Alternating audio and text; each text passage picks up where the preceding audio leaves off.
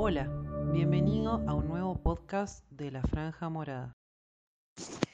Hola, mi nombre es María Esther de Facio, soy licenciada en obstetricia, docente de la carrera de licenciatura en obstetricia de la Facultad de Ciencias Médicas de la Universidad Nacional del Litoral. Hoy vamos a hablar de control prenatal. Bueno, este se define como la serie de contactos, entrevistas o visitas que mantiene la embarazada con el equipo de salud con el objetivo de vigilar la evolución del embarazo y de obtener una preparación adecuada para el parto y la crianza. Vamos a brindar contenidos educativos para la salud materna y, familiar, prevenir y diagnosticar y tratar eh, complicaciones del embarazo, vigilar el crecimiento y la vitalidad del feto, detectar y tratar enfermedades maternas, aliviar molestias y síntomas asociados al embarazo y preparar a la embarazada física y psíquicamente para el nacimiento. El control prenatal debe ser eficiente. Para que lo sea debe cumplir con ciertas características. Ser precoz, completo, periódico y de amplia cobertura. Acá se referencia que el control prenatal sea precoz a que se inicie dentro del primer trimestre de la gestación. ¿Y por qué es importante que se inicie lo más temprano posible? Porque va a ser em, factible una buena promoción de la salud, prevención de la enfermedad y em, recuperación de la salud si fuera necesario. O sea, permite que se identifiquen patologías, que se identifiquen precozmente aquellos embarazos de riesgo. También debe ser periódico el control prenatal. Está haciendo referencia a la frecuencia de los controles. Esta frecuencia va, a variar según el riesgo que presente la embarazada. Aquellas, aquellos embarazos de alto riesgo van a necesitar un mayor número de controles. La Organización Mundial de la Salud establece como mínimo 8 controles. También em, el control prenatal debe ser completo. ¿Qué quiere decir esto? Que debe tener los contenidos mínimos educativos para eh, realizar las acciones em, de promoción de la salud, prevención de la enfermedad, y recuperación y rehabilitación de la salud. Y por último debe ser de amplia cobertura. ¿Qué quiere decir esto? Que abarque a todas las embarazadas o al mayor número de embarazadas posible. ¿Por qué? Porque si el porcentaje de población controlada es más alto, mayor será el impacto positivo sobre la morbimortalidad materna y perinatal.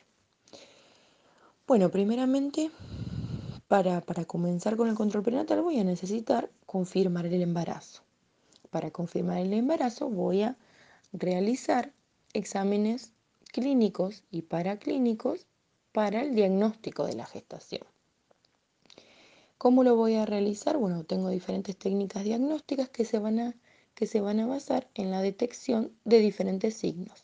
Tengo signos de embarazo de probabilidad, como son la menorrea, para eh, los cuales voy a eh, realizar el interrogatorio.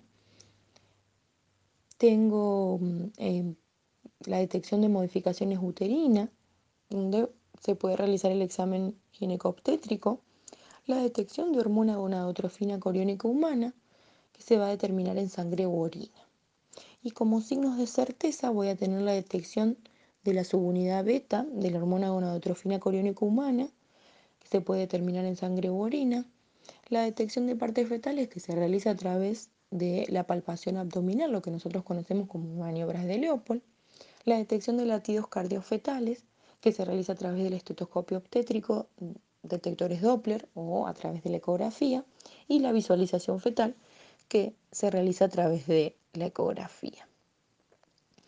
Otro objetivo importante específico del control prenatal va a ser mejorar la calidad del cuidado perinatal. O sea, cómo vamos a, mejorar la calidad del cuidado perinatal utilizando tecnologías apropiadas para el control prenatal.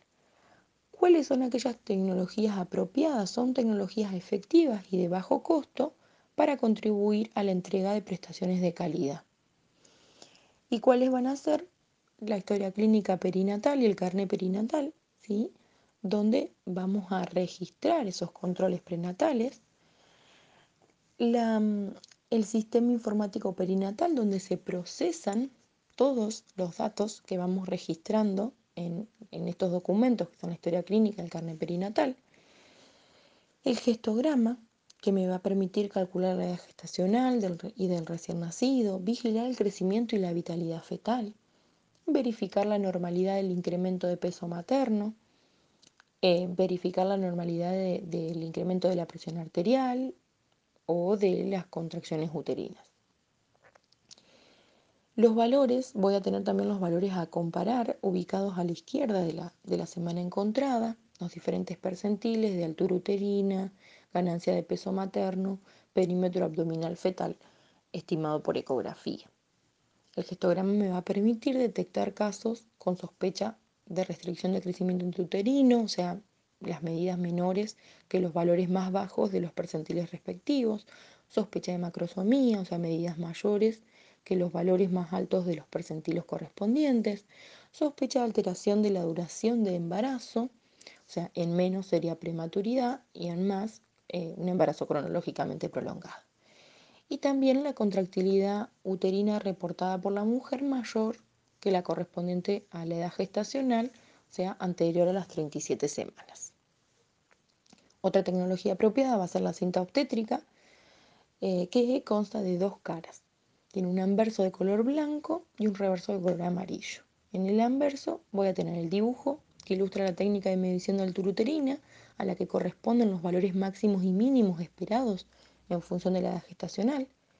La cinta métrica propiamente dicha, en la que se destacan entre dos barras negras gruesas los valores esperados de altura uterina para un embarazo de término con un feto único, y los valores normales de presión arterial, sistólica y diastólica.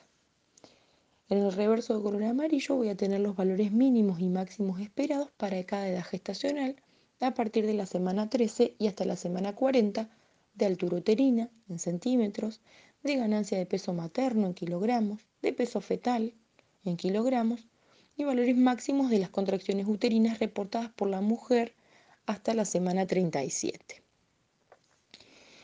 Bueno, durante el periodo de la gestación se van a solicitar diferentes análisis de laboratorio y estudios complementarios. ¿Cuáles son los exámenes correspondientes al primer trimestre? Bueno, el hemograma completo para detectar anemia o algún proceso infeccioso, grupo y factor sanguíneo para pesquisar una posible incompatibilidad sanguínea materna feto neonatal, la glucemia en ayunas para detectar la aparición de, la diabetes, eh, la orina completa y el urocultivo para una detección de proteinuria, glucosuria o bacteriuria sintomática, eh, la serología para Chagas, hepatitis B, sífilis, toxoplasmosis y HIV, que, eh, cuyo fin es evitar estas infecciones de transmisión vertical. Eh, la solicitud de la ecografía obstétrica en el primer trimestre eh, y la consulta odontológica para detectar o descartar, digamos, algún proceso infeccioso. Los exámenes del, segundo trimestre, bueno, también se solicita hemograma completo, glucemia en ayunas, orina completa, urocultivo, ¿sí? eh, serología para sífilis, HIV y, y toxoplasmosis si la IgG es negativa. La prueba de tolerancia oral a la glucosa entre las semanas 24 y 28 para descartar diabetes gestacional. Se eh, pide otra ecografía obstétrica y eh, se indican la vacuna triple bacteriana celular y si no se la, si no se la colocó antes, en el primer trimestre, se, puede, se colocará también la vacuna antigripal.